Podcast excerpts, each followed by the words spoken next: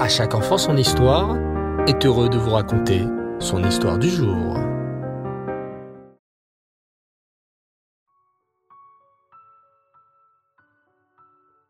Bonsoir les enfants et Reftov, j'espère que vous allez bien et que vous passez tous de très bonnes fêtes de Hanouka.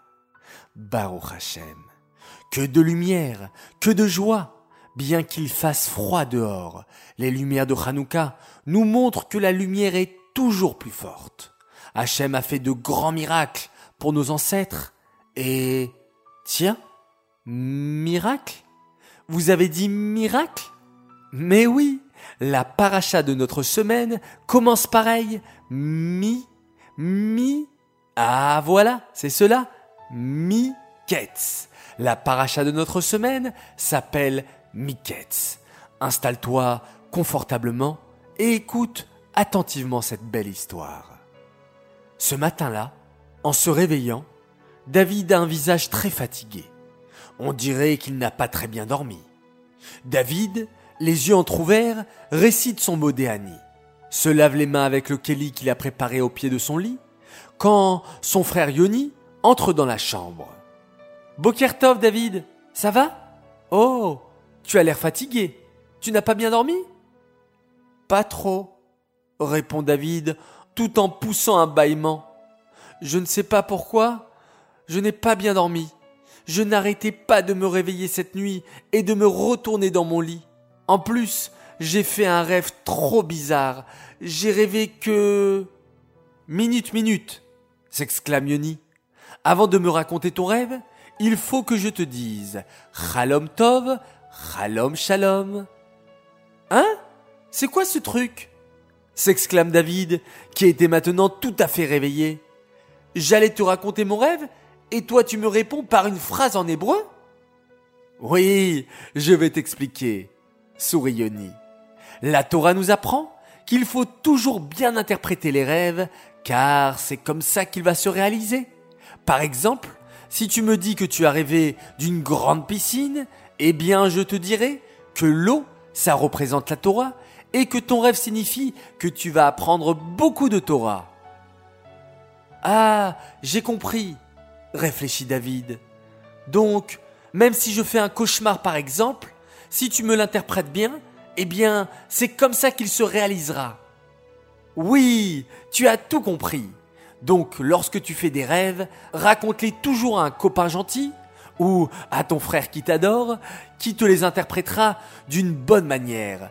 Ou alors, n'y fais pas attention. La Torah nous dit que les rêves, ça vient souvent de notre imagination. Ah, mais si c'est un tzaddik qui fait un rêve, comme Yosef par exemple, il a fait des rêves dans la paracha de la semaine dernière. Il a même fait deux rêves. Dans son premier rêve, il a rêvé qu'il était avec ses onze frères, en train d'attacher des gerbes de blé, et que tout à coup, les gerbes de blé de ses frères se sont prosternées devant sa gerbe. Et, dans le deuxième rêve, il a rêvé que le soleil, la lune et les onze étoiles se prosternaient devant lui. Oui, tu as raison. Les rêves d'un tzaddik sont très importants. Mais alors, Yoni, je ne comprends pas. Si les rêves d'un tzaddik sont très importants, alors pourquoi dans la Parashat Miketz, la Torah nous raconte les rêves de Paro?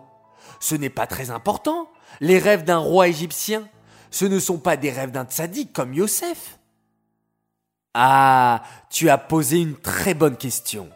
Mais les rêves de Yosef et ceux de Paro sont très différents et nous apprennent une grande leçon.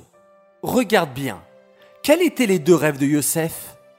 Il a d'abord rêvé des épis de blé et ensuite du ciel avec le soleil, la lune et les étoiles. Mais regarde maintenant les rêves de Paro.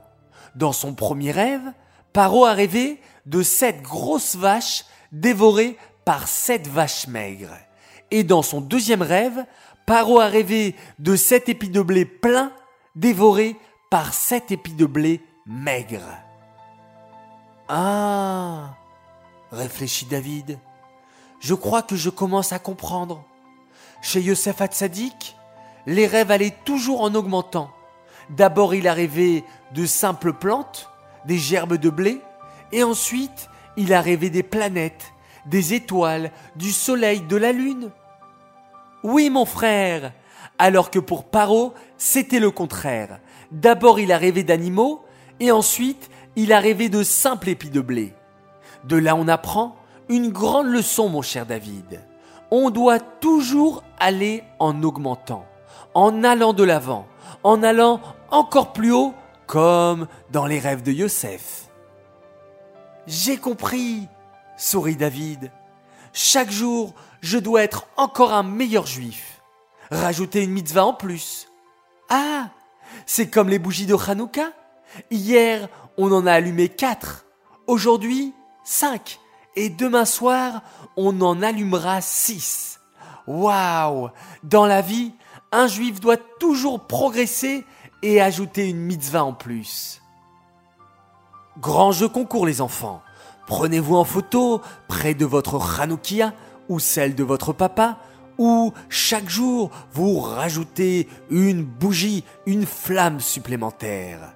Et pour l'occasion, nous tirerons au sort cinq grands gagnants comme les cinq bougies de Hanouka que l'on a allumées aujourd'hui. Haraba, bonne chance à tous et j'attends vos beaux sourires à côté de votre belle Hanoukia. Cette histoire est dédiée les Nishmat, Suzy et Saouda, Batrei Matayesh, Aléa Shalom. J'aimerais maintenant annoncer notre grande gagnante de la semaine. Bravo à tous et à toutes. Vous avez été une fois de plus nombreux à me faire part de vos beaux messages d'Avat Israël et bravo à notre grande gagnante, Ayala Jamon. Nous te préparons un joli cadeau j'aimerais souhaiter ce soir deux grands Mazal Tov. Alors premier Mazal Tov a un garçon formidable, il s'appelle Menachem Mendel Atal. Nous te souhaitons un grand Mazal Tov pour ton anniversaire de 5 ans. Nous te souhaitons de réussir dans ta nouvelle école, que tu sois toujours un cœur rempli d'amour pour ta famille, que tu réussis tout ce que tu fais dans ta vie. Nous sommes fiers que tu fasses bientôt ta Arnasat Nous t'aimons beaucoup. Message de la part de papa maman, Arieleib et Bella. Et mon deuxième Mazaltov pour une belle princesse, elle a fêté hier ses six ans, alors Mazaltov à toi, Elinoy Mimoun, bravo, parce que tu écoutes très bien ton papa et ta maman, et tu les aimes très fort, tu es très serviable et tu es très persévérante. Et en plus, je sais que tu fais beaucoup, beaucoup, beaucoup, beaucoup d'efforts sur la tsniout. Tu es belle maintenant avec tes jolies jupes, Bravo à toi, Kolakavod Illinois, continue comme ça. Voilà les enfants, je vous dis Laila Tov, très belle nuit, déjà jeudi soir et bientôt, bientôt, bientôt Shabbat Kodesh. Alors profitons bien de cette nuit, reposez-vous bien et nous allons nous quitter en faisant un magnifique Shema Israël.